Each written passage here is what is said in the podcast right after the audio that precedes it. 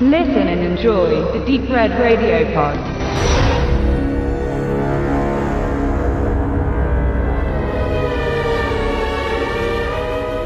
Mimic aus dem Jahr 1997 ist der erste größer budgetierte Film des Kinokünstlers Guillermo del Toro. Der Film feiert aktuell, wie viele noch besprechenswürdige Vertreter jenes besagten Jahres, sein 20-jähriges. Mimic ist laut Meinung vieler Del Toros schwächster Film und dabei immer noch mit einem zufriedenstellend bewertbar. Er kann als Fingerübung des damals 32-jährigen Mexikaners gesehen werden, erstmals mit satten 30 Millionen Dollar umzugehen und im großen Maßstab visuelle Effekte mit der erzählten Geschichte effektiv auf der Leinwand in Einklang zu bringen. Die Produktionsfirma von Mimic heißt Miramax, personifiziert durch Bob und Harvey Weinstein. Die Haus- und Hofproduzenten von Quentin Tarantino und über 350 weiterer Werke wie die Herr der Ringe Trilogie und entscheidende Arthouse-Erfolge. Kurzum, die Weinstein Brothers, auch wenn Harvey tatsächlich soeben mit von seinem eigenen Bruder ins Exil geschickt werden musste, weil er ein noch größeres Sexschwein ist wie Donald Trump, zählen zu den bedeutendsten Produzenten, die unter uns weilen, die aber auch manche internationale Werke für den US-Vertrieb radikal gekürzt, verändert, geschändet haben. Doch das nur am Rande.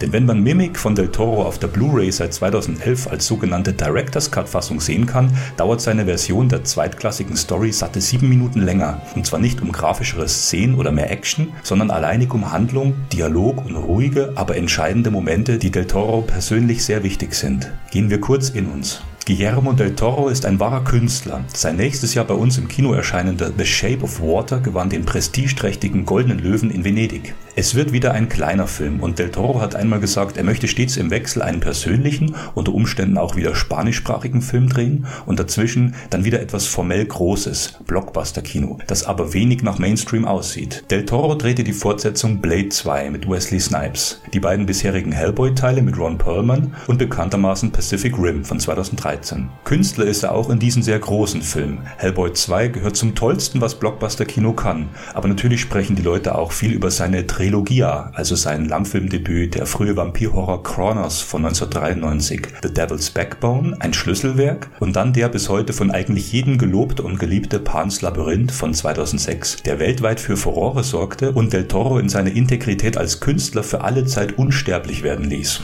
Mit Mimic testete sich Del Toro, wie bereits erwähnt, an sein Können als Hollywood-Angriffsspieler heran. Kurz zur Story. Wissenschaftler, darunter ein verliebtes Paar, gespielt von Mira Sorvino und Jeremy Northam, gehen der mysteriösen Entwicklung von käferähnlichen Monstern nach. Northam spielt Dr. Peter Mann, verantwortlich für das Gesundheitszentrum von New York City. Bereits zu Beginn engagiert er den weiblichen Part, Dr. Susan Tyler, Sorvino, um mit ihr zusammen ein Gegenmittel für die abscheuliche Kakerlakenplage in der Stadt zu erforschen, zu entwickeln, die schon zahllosen Kindern todbringende Krankheit zugeführt hat. Das Ergebnis geht auf, denn durch eine neue Züchtung handtellergroßer Insekten konnte mittels deren Drüsen ein Enzym in der Metropolkanalisation freigesetzt werden, das den schäbigen Cucarachas aber ordentlich zu schaffen macht und sie zu Tode hungern lässt. Bei so viel Erfolg kann man dann auch gleich mal heiraten. Monate später gibt es aber wieder Ärger, denn die ursprünglich als Hilfe gedachte Naturkomposition geht wie so oft ihren eigenen Weg und wächst, und zwar nicht nur in Masse, sondern auch in formativer Größe des Einzelexemplars. Die im Film genannte Judasbrut ist zu einem manngroßen Mimikry erwachsen und einige Zeit ist man betört als Zuschauer von dieser titelgebenden Sonderfunktion der Natur, nimmt sie nur nicht eindeutig als das wahr, was sie in Wirklichkeit darstellt. Del Toros zweiter Spielfilm als Regisseur ist dann am besten, wenn man so wenig wie möglich eindeutig sieht und die Details nur versteckt nach und nach zum Vorschein kommen. Glücklicherweise gibt es davon viele Szenen. In erster Linie besticht der Film durch das tolle Setdesign und die Ausleuchtung, die hier wohl schon prägend für alle weiteren Del Toros funktionieren. Neben dem allgegenwärtig grün-bläulichen, unterkühlten, oft beinahe schwarzen Licht in den nächtlichen Szenen und den Räumen der Kanalisation stehen gelbe künstliche Lichtquellen, Leuchter, Taschenlampen als warm flackernder Kontrast gegenüber. Die Ausleuchtung, die die gesamte Optik in Del Toros Filmen bestimmt, kann man nur ansatzweise in Worte fassen. Man muss diese Filme sehen, erleben, um sich der künstlerischen Erhabenheit des mexikanischen Bildpoeten bewusst zu werden. Beschreiben kann man dann gut die äußeren Umstände. Die Effekte sind zumeist praktisch, mechanisch, erinnern an die ersten beiden Alien-Teile. Viel Schleim, aber auch massenweise echtes Wasser, ob Regen oder Kanalbrühe, geben dem Film eine besonders spürbare, haptisch erlebbare Textur. Und dann kommen wir kurz zu den zwei Mankos, nämlich wenn die Effekte Effekte visuell per CGI gegen Ende zunehmend ihren ursprünglichen Reiz verlieren und die Story bei etappenweisen Höhepunkten, wir nennen es mal Actionsequenzen, krude montiert und schwer erfassbar scheint. Die Story von Mimic ist nicht komplex, also sollten es meiner Meinung nach auch die Szenen voller Bewegung und treibendem Tempo nicht sein, sondern geradlinig und kurzweilig. In den besagten Szenen aber holpert Mimic ganz schön, wirkt nicht wie aus einem Guss, wie Del Toros spätere größere Werke, allen voran Hellboy. Für die CGI-Effekte in Mimic zeichnet sich unter anderem Tom Woodruff Jr. verantwortlich, der auch die VFX zu Alien Resurrection im selben Jahr vermurkste. Dass das alles auch im Jahr 1997 per CGI schon viel besser ging, bewies bekanntlich der erfahrene Phil Tippett mit seinem Team in Starship Troopers, der das Design und die Bewegungen der Bugs persönlich überwachte. Phil Tippett kennt man von seiner Arbeit für Star Wars, Indiana Jones, Robocop und viel mehr. Aber gut, Del Toro hatte seine ersten 30 Millionen verfügbar, verhofen für Starship Troopers damals über 100. In der großen Nebenrolle, sprichwörtlich als dritter Mann, sehen wir Josh Brolin, Sohn des James. Brolin ist berühmt für seine Rollen in No Country for Old Men, Sicario, Milk und bald als Thanos in Avengers Infinity War. Ende der 1990er musste er aber noch ein bisschen auf sich aufmerksam machen und sich Mühe geben und trat nach Mimic ebenfalls ambitioniert in Verhovens Hollow Man von 2000 auf. Wie auch dort ist seine Performance in Mimic, sagen wir es kurz, nicht sonderlich besprechenswert. Er ist der maskuline Lückenfüller, der dritte Mann im Bunde.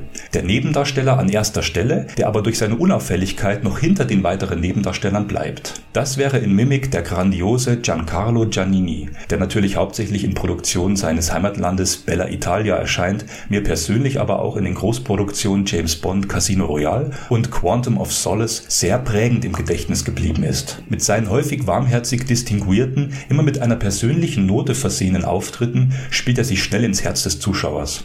Seine Mimik und Gestik sind durchweg von Reife, Eleganz, aber auch berührender Aufrichtigkeit geprägt. Ein echter Charakterdarsteller eben, der in Mimik meiner bescheidenen Meinung nach eigentlich allen die Show stiehlt. Mimic ist toll für sein Produktionsdesign durch die Szenenbildnerin Carol Spire, die neben Del Toro vor allem für die meisten Filme von David Cronenberg gearbeitet hat und das bereits seit dem 1979er The Brood, die Brut. Ebenso entwickelte sie mit ihrem speziellen organischen, aber auch technisch geprägten Design die Del Toro-Filme Pacific Rim, Blade 2 und eben Mimic. Spire sagte in einem Interview über sowohl Cronenberg als auch Del Toro, es sei fantastisch mit ihnen zu arbeiten. Beide hätten eine klare Vision, was sie erschaffen wollen, während sie einen Film machen. Und kurzum, sie seien eben nicht Mainstream in dem Sinne, sie seien alles andere als langweilig. Das wäre auf Mimic bezogen streng genommen eine Halbwahrheit, denn neben dem Design der Atmosphäre, den Licht- und Schattenspielen, der tollen Kameraarbeit und dem stilsicheren Score von Marco Beltrami bleibt am Ende zu wenig Herz, zu wenig Substanz in diesem Killer-Käfer-Kammerspiel. Die ruhigen, intimeren Szenen retten die Director's Cut-Version über den Durchschnitt eines atmosphärischen Gruslers hinweg und lassen Del Toros Faszination für die Kombination aus Horror und Liebe, aus Gewalt und beschützender Obhut, aus verderbenden und aufblühenden blühenden Organismen deutlich besser zur Geltung kommen. Sie lassen seine spätere obsessive Perfektion für das Kreatürliche erahnen, es sollte danach noch so viel mehr kommen. Seien wir froh und wünschen wir uns, dass Del Toro noch immer regelmäßig weitere Filme drehen wird. Das Kino wird es ihm schon heute auf ewig danken.